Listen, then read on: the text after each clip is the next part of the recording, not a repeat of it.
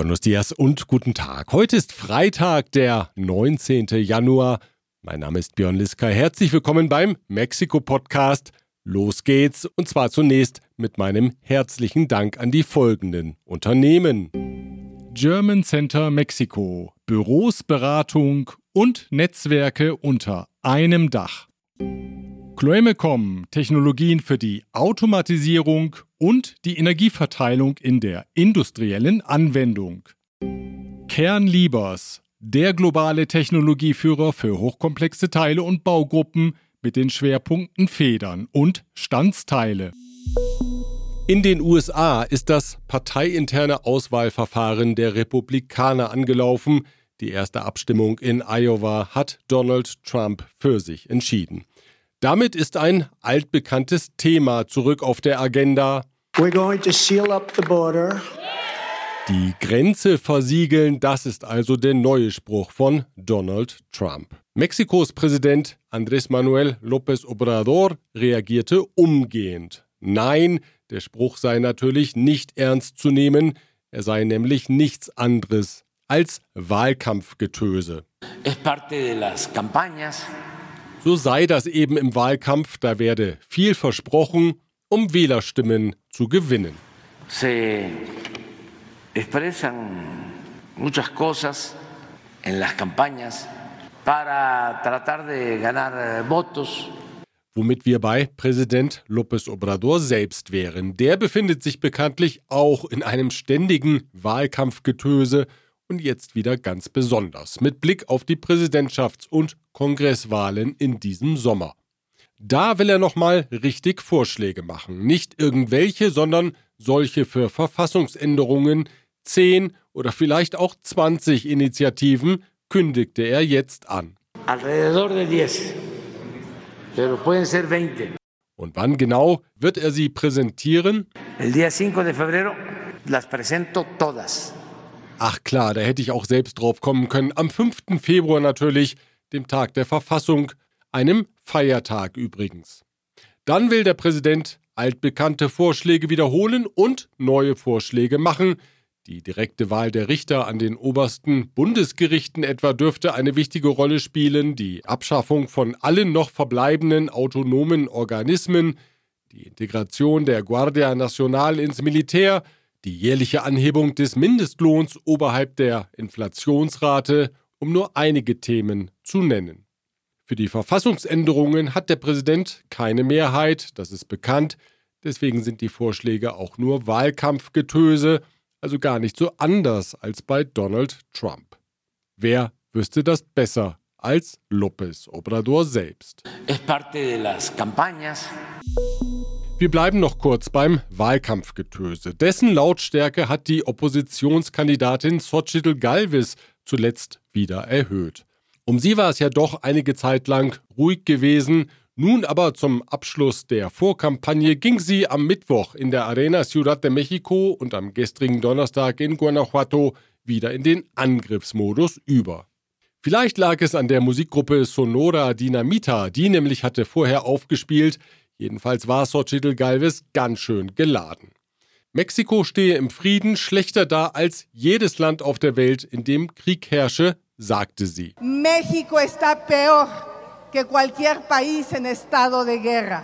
Und das liege daran, dass die Regierung seit dem Amtsantritt von Präsident López Obrador für den Tod von mehr als einer Million Menschen verantwortlich sei. Este gobierno ya es responsable de la muerte de más de un millón de mexicanos, 800 mil por la pandemia, 175 mil por la violencia y el crimen y otros 200 mil muertos por la destrucción del sistema de salud y el desabasto de medicamentos. Auf die Themen Gewalt und fehlende Sicherheit dürfte sich Xochitl Galvez weiter konzentrieren. Die Kandidatin der Regierungspartei Morena, Claudia Schenbaum, gab sich derweil siegesgewiss. Selbst im schlechtesten Fall werde sie bei der Präsidentschaftswahl einen Vorsprung von 20 Prozent gegenüber Xochitl Galvez holen, sagte sie ebenfalls am gestrigen Donnerstag bei ihrer Abschlusskundgebung am Revolutionsdenkmal in Mexiko-Stadt vor einer großen Menschenmenge. La distancia entre nosotros y el segundo lugar es en el peor de los escenarios 20 puntos de diferencia. Und sie ergänzte, es sei wohl keine Übertreibung, die Morena-Regierung als stärkste soziale und politische Bewegung des Planeten zu bezeichnen. No creo exagerar al decir que somos el movimiento social y político más fuerte de todo el planeta. Klingt ganz so, als würde Präsident López Obrador beim Schreiben der Redemanuskripte für die Kandidatin ein bisschen mitwirken.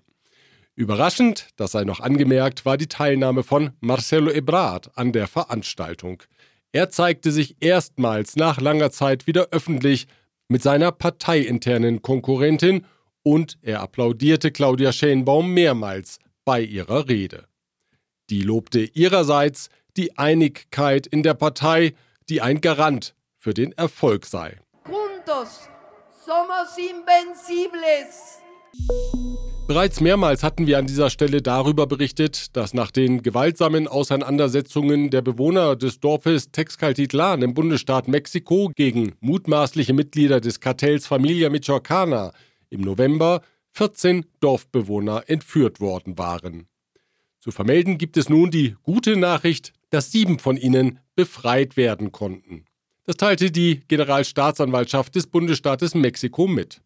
Sie seien von Militär und örtlicher Polizei im 60 Kilometer entfernten Sinacantepec befreit worden. Nach den anderen sieben Dorfbewohnern werde weiter gesucht. In Texcaltitlan sind seit dem Mittwoch Elemente von Militär und Guardia Nacional stationiert. Sie sollen unter dem Befehlshaber General Huizar de la Torre für die Sicherheit der Bewohner garantieren, nicht nur in dem Ort selbst, sondern in der Region im Süden des Bundesstaates Mexiko.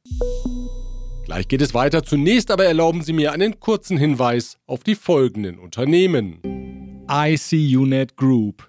Expatriate Management von der Vorbereitung über Begleitung bis zur sicheren Rückkehr inklusive interkulturellem Training und Coaching.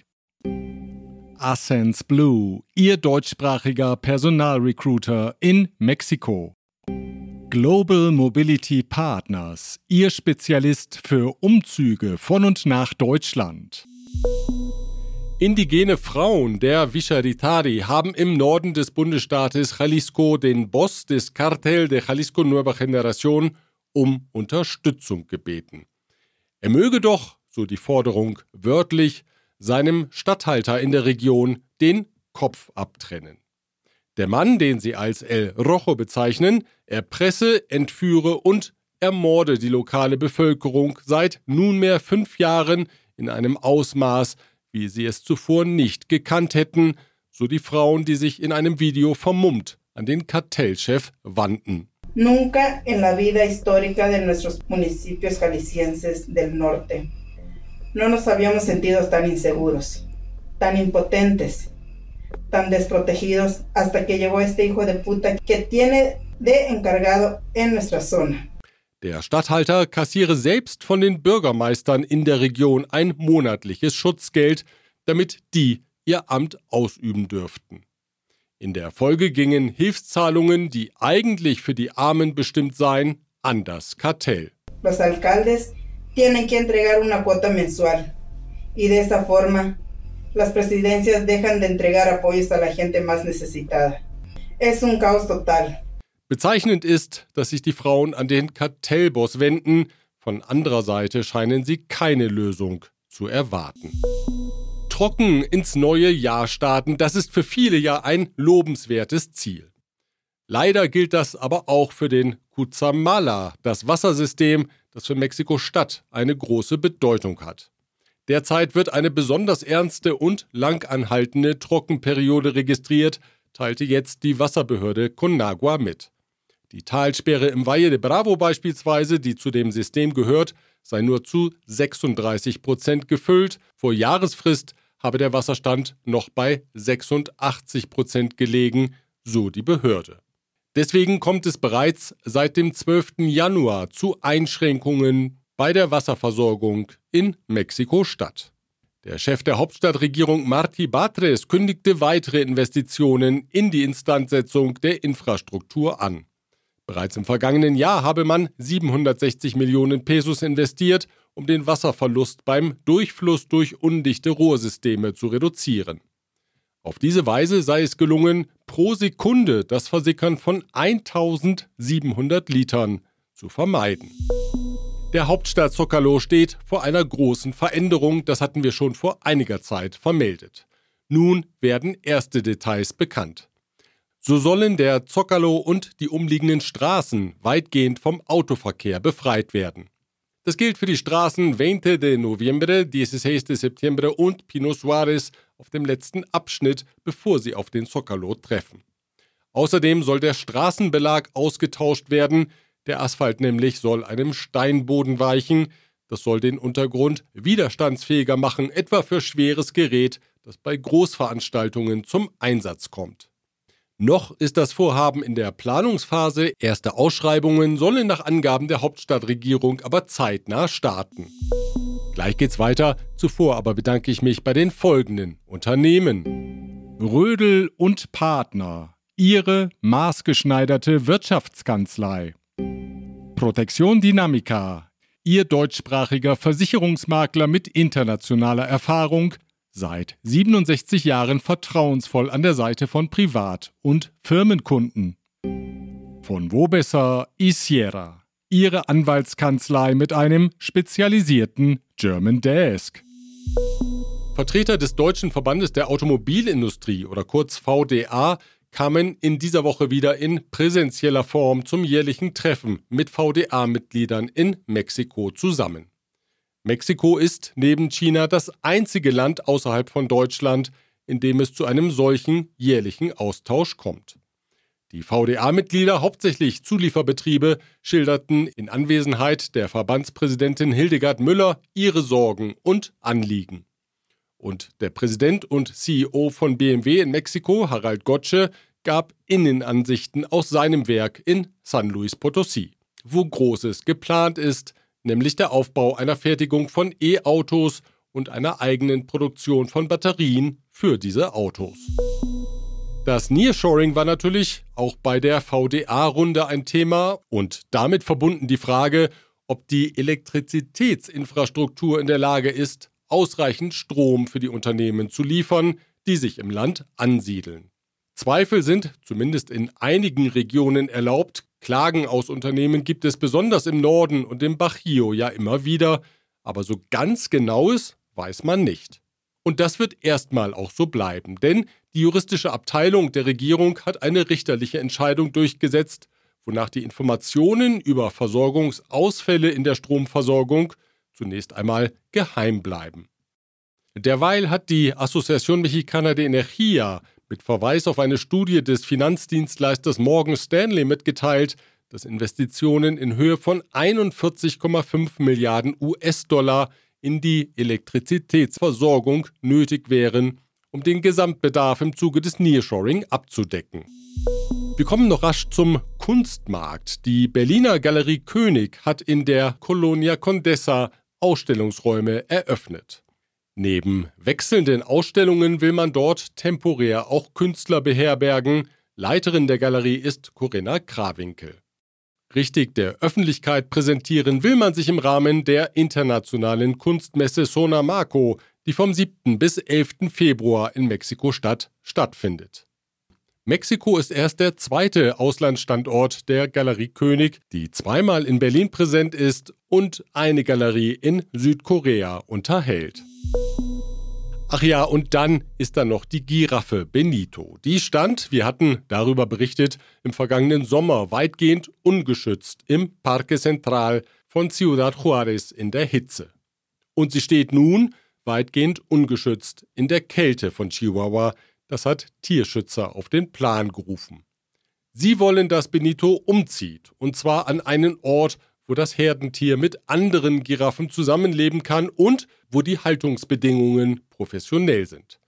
Da scheint nun eine Entscheidung gefallen zu sein. Die Umweltschutzbehörde Profepa gab grünes Licht für den Transport von Benito in den Safari-Park von Puebla.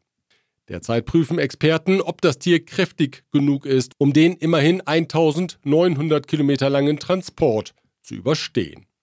Der Leiter von Afrikam Safari in Puebla, Frank Carlos Camacho, freut sich auf Benito. Benito, vas a llegar a un lugar maravilloso, donde queremos, amamos a los animales, donde tenemos buen clima, donde hay una gran familia de jirafas y en breve explicaremos cómo vamos a hacer este traslado que es bastante complicado.